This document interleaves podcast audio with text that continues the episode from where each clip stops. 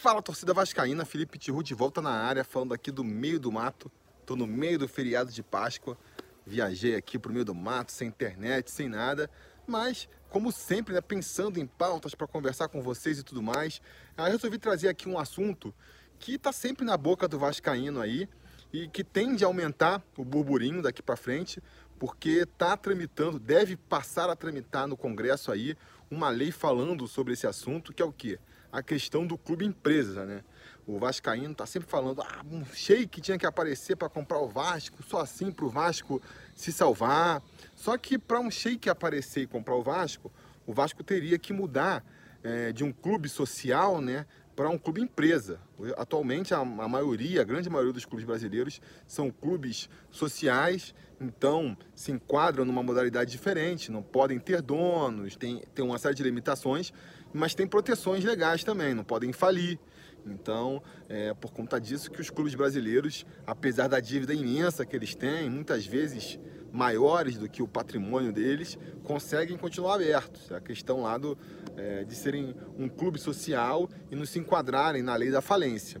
Isso tudo pode mudar daqui para frente, porque saiu na imprensa recentemente notícia de que o Rodrigo Maia está querendo trazer para a pauta, Rodrigo Maia, que é o presidente da Câmara, né? Trazer para a pauta umas leis que, que incentivem, que ajudem os clubes é, que quiserem se tornar empresas, ajudando certamente a, a, diminuir a dívida, a eventualmente perdoar toda a dívida que eles têm ao custo deles virarem empresa, porque a partir daí, a partir do momento que o clube vira empresa, aí já não tem mais folga, meu irmão. Virou, começou a criar dívida, não pagou, tá devendo, pá, falência tem que fechar o clube. É, essa que é a, a grande questão. Agora, tem vantagem de você virar um clube empresa também. A maior delas sendo a questão justamente do aporte financeiro, né? Tá difícil achar patrocinador no Brasil, tá difícil achar uma empresa que, que se disponha a pôr muita grana no clube. Por quê? Porque bota o dinheiro lá, o dinheiro não é administrado pela empresa, são outras pessoas que vão trabalhar.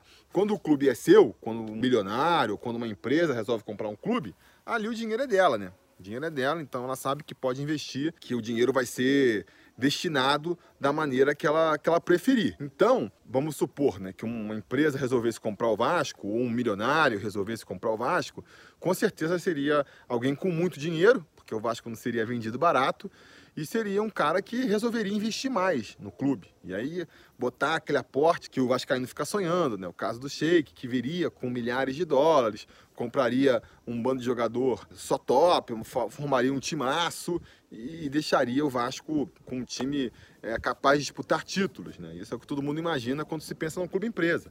Outra coisa que a gente pode imaginar também de, de vantagem do clube empresa é que uma vez que o clube tem um dono, tem aquele dono e acabou, né? Some, some um pouco, assim, ou pelo menos diminui bastante a politicagem que envolve o clube, aquela questão de da, da, eleições permanentes, né? Pega, por exemplo, o Vasco agora. Fora toda a crise política, de o tempo todo estarem oposição, lançando aqui, questionamento aqui, questionamento acolá, tem própria natureza do processo democrático que atrapalha no planejamento a longo prazo. Você, por exemplo, o, o Campelo lançou no começo do ano, lembra que teve aquele, aquela apresentação para os investidores?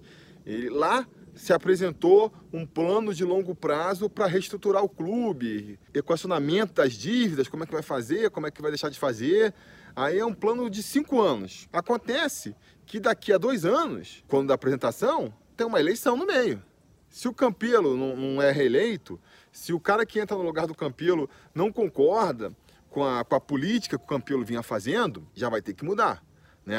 O planejamento feito lá no começo já muda, de, já muda completamente.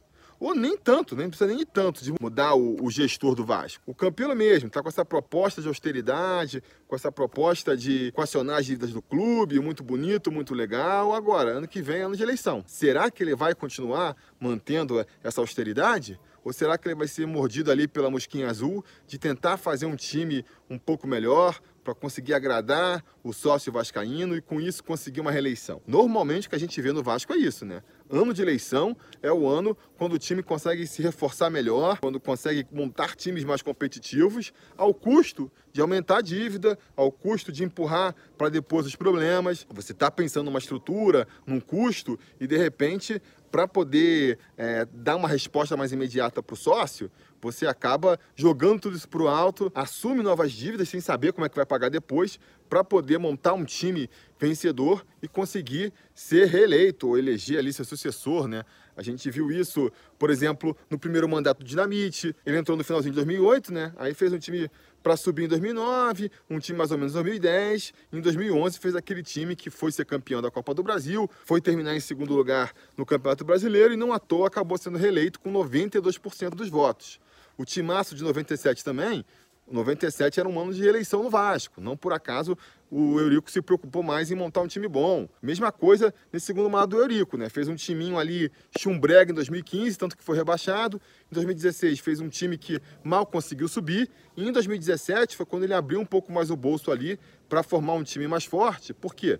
Porque era ano de eleição, não conseguiu se reeleger, mas esse era claramente o objetivo dele. Depois saiu, ficou com as dívidas, né? Depois que sai que a gente vai descobrir que não pagou esse jogador, que, que outro jogador está processando o clube, todos esses problemas. Quando o clube tem um dono, isso acaba. O cara fala, vou montar aqui um cronograma para que o Vasco tenha um massa daqui a, a cinco anos. Vai ser uma escadinha que a gente vai crescendo ele planejou aquilo ali, ele pode seguir aquilo ali sem medo de ser interrompido no meio, porque o clube é dele, não vai ter ninguém no meio do processo ali, uma eleição para tirar ele do poder, um processo de impeachment, uma ameaça de processo de impeachment. Essas coisas elas não existem quando se é um clube empresa. Então você consegue fazer um planejamento mais a longo prazo porque você tem menos intempéries no meio do caminho, vamos dizer assim, né? Outra coisa que a gente pode imaginar também de um clube empresa, imaginando que quem vai comprar o Vasco vai ser um empresário, vai ser um homem de negócios, bem sucedido, é, o que se espera é que ele coloque para administrar o clube profissionais gabaritados, que ele passe a gerir o clube como uma empresa, justamente. Então, vai procurar profissionais qualificados no mercado, que sejam especialistas nas suas áreas, vai impor metas para esses profissionais, vai ter a cobrança é, natural de qualquer empresa, e esse processo de profissionalização tende a deixar o clube melhor administrado. Isso tudo são pontos positivos de um clube empresa. Pô, Felipe, tá vendo? É isso mesmo. Então o Vasco tem que virar empresa. Eu tô falando. Vende logo o Vasco para um clube árabe. É isso aí. Calma, galera. Também não é assim. Virar um clube empresa também não é mil maravilhas, não. Tem problemas que a gente pode imaginar aí. A primeira coisa que a gente pode imaginar é o seguinte: tudo que eu falei aqui são tendências que a gente tende a ver no clube empresa, mas não são certezas. A ideia de quando o cara compra um clube, ele vai investir é, milhões de dinheiro, vai fazer chover dinheiro no clube para o clube virar um time vencedor, isso aí funciona na maior parte dos casos, mas não é sempre. No meio do caminho, o dono do clube pode passar por uma crise, pode passar por um problema financeiro e acabar deixando o clube meio de lado não vende, porque não aparece ninguém disposto a comprar, mas também não investe mais no clube. Pega, por exemplo, o Mônaco, aquele time que disputa o campeonato francês. Ele foi comprado por um milionário estrangeiro lá, o cara investiu dinheiro pra caramba no time, parecia até que poderia ser um, um oponente ao Paris Saint-Germain na França e tal. Montou até uns times fortes nos primeiros anos dele como dono do clube. Aí, no meio do caminho, acabou se separando da mulher, um processo judicial que ele perdeu metade da fortuna para a ex-esposa, achou que não valia mais a pena investir no clube, né? A partir do momento em que a fortuna dele caiu pela metade, ficar jogando dinheiro no clube já não era mais uma ideia viável. E aí, apesar do, do Mônaco ser um clube empresa, o orçamento dele, ó, desceu como se não fosse. Virou um clube modesto lá da França, mais um, disputando com tantos outros que não tem donos milionários, porque o dono simplesmente acha que não quer investir, não resolveu vender mas também não está investindo aquela grana para montar times super vencedores. Essa é uma possibilidade que pode existir. O mesmo vale para os outros pontos positivos que eu citei aqui. Ah, o, o clube empresa ele pode ter um planejamento estratégico mais longo porque não tem intempéries no meio do caminho? Na verdade depende da cabeça do dono, né? Se o dono for um cara mais intempestivo, um cara mais cabeça quente, pode ser que ele não tenha paciência para esperar longos anos. Ele investe uma grana que é resultado imediato. O resultado não vem, ele já muda tudo. Aí muda tudo, não funciona também, muda tudo de novo. Então a gente pode ver de repente o clube vivendo uma situação até mais conturbada do que vive hoje, por conta da personalidade do dono do clube. É, isso vale tanto para a questão aí da, do planejamento a longo prazo, tanto por conta do profissionalismo que eu defendi. Porque, ah, o cara é dono de muitas empresas, então vai tratar o clube com profissionalismo, como se fosse uma empresa? A princípio, sim, mas também pode ser que não. Pode ser que ele tenha comprado o clube como um hobby para ele, né? Ele não encara o clube como um investimento que tem que ser levado com a seriedade do investimento. Não, comprei o clube aqui para me divertir, para ver o time campeão, e aí vou fazer as coisas do meu jeito, eu não vou contratar ninguém, eu vou fazer do jeito que eu acho que é o certo, vou trazer aqui os meus amigos para gerir o clube. Isso também é uma possibilidade. Eu já li aí artigos sobre isso que dizem justamente que investir em esporte, investir em clubes esportivos, seja futebol, basquete, o que é que seja, não é um investimento super seguro, não é um investimento aconselhável. Muitas vezes, quando um, um milionário compra um clube, ele está visando outras coisas que não o lucro que ele vai ganhar com aquele clube, né? Tá visando ou um hobby, né? É, gosta de ter um clube, gosta da ideia de ser dono de um time de futebol, ou então pelo marketing pessoal para se destacar na sociedade e tudo mais. É, isso tudo vale muito mais do que o lucro que o clube pode trazer. E aí, nesse sentido, talvez ele leve a administração do clube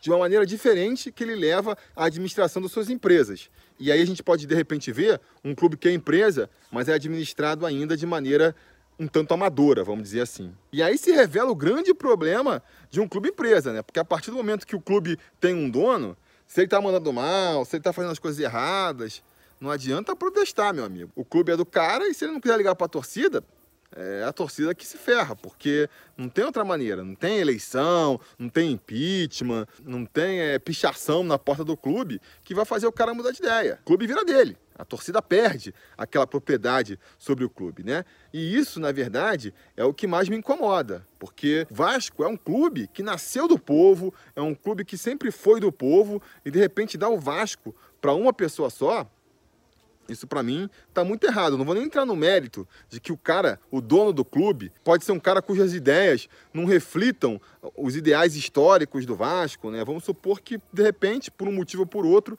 a gente descobre que o cara que comprou o Vasco é um, é um racista, é um cara preconceituoso. E aí o Vasco, que é um clube notório pela sua luta contra o racismo, de repente tem um dono racista. Já pensou? Isso pode acontecer. Isso pode acontecer. Queima a imagem do clube com o restante da, da sociedade. Você vê de repente que o clube não reflete mais a, aqueles motivos que fizeram você ser vascaínos. E aí nesse momento, muita gente pode estar falando: pô, mas o Vasco já teve o Eurico, que foi quase um dono do clube, e era um cara grosseiro, era um cara que queimava a imagem do clube, e era um cara que não refletia os ideais do, do clube, e a gente continuou vascaíno. É verdade, é verdade. Mas ele não era dono, ele parecia o dono, mas não era, né? Tanto que ele saiu e agora a gente está tentando aí se reerguer. Se ele fosse realmente o dono do clube, agora que ele morreu, o dono ia passar seu Eriquinho. E aí o que você vai fazer? Como, como você vai protestar? Não tem jeito, tem que aceitar, né? Então esse é um grande problema, né? Mas, mesmo que não fosse, mesmo que não fosse, ah, vamos supor, o Vasco deu sorte, o, o novo dono do Vasco é um cara super legal, super bacana, investe dinheiro, o Vasco tá vencendo pra caramba.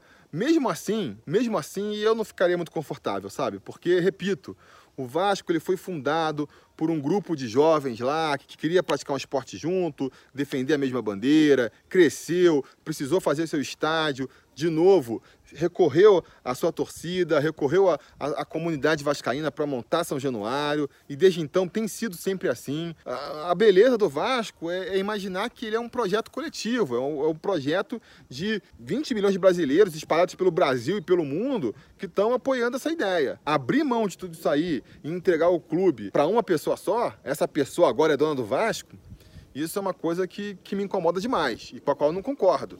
E que eu acho que o Vasco não precisa fazer.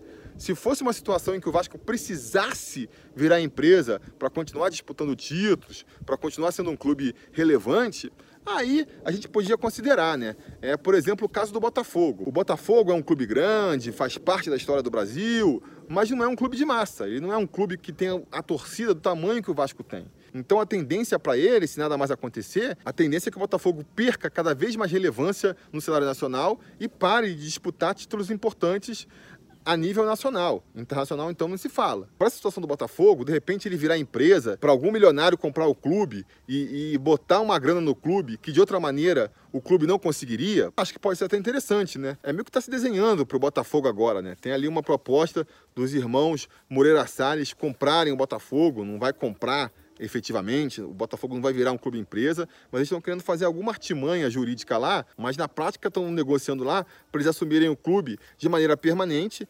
investirem dinheiro pesado, conseguir fazer o time competitivo, mas o time vira meio que deles, né? No caso do Botafogo, eu acho que pode ser até interessante, porque, repito, não vejo eles conseguindo atingir esse status de outra maneira.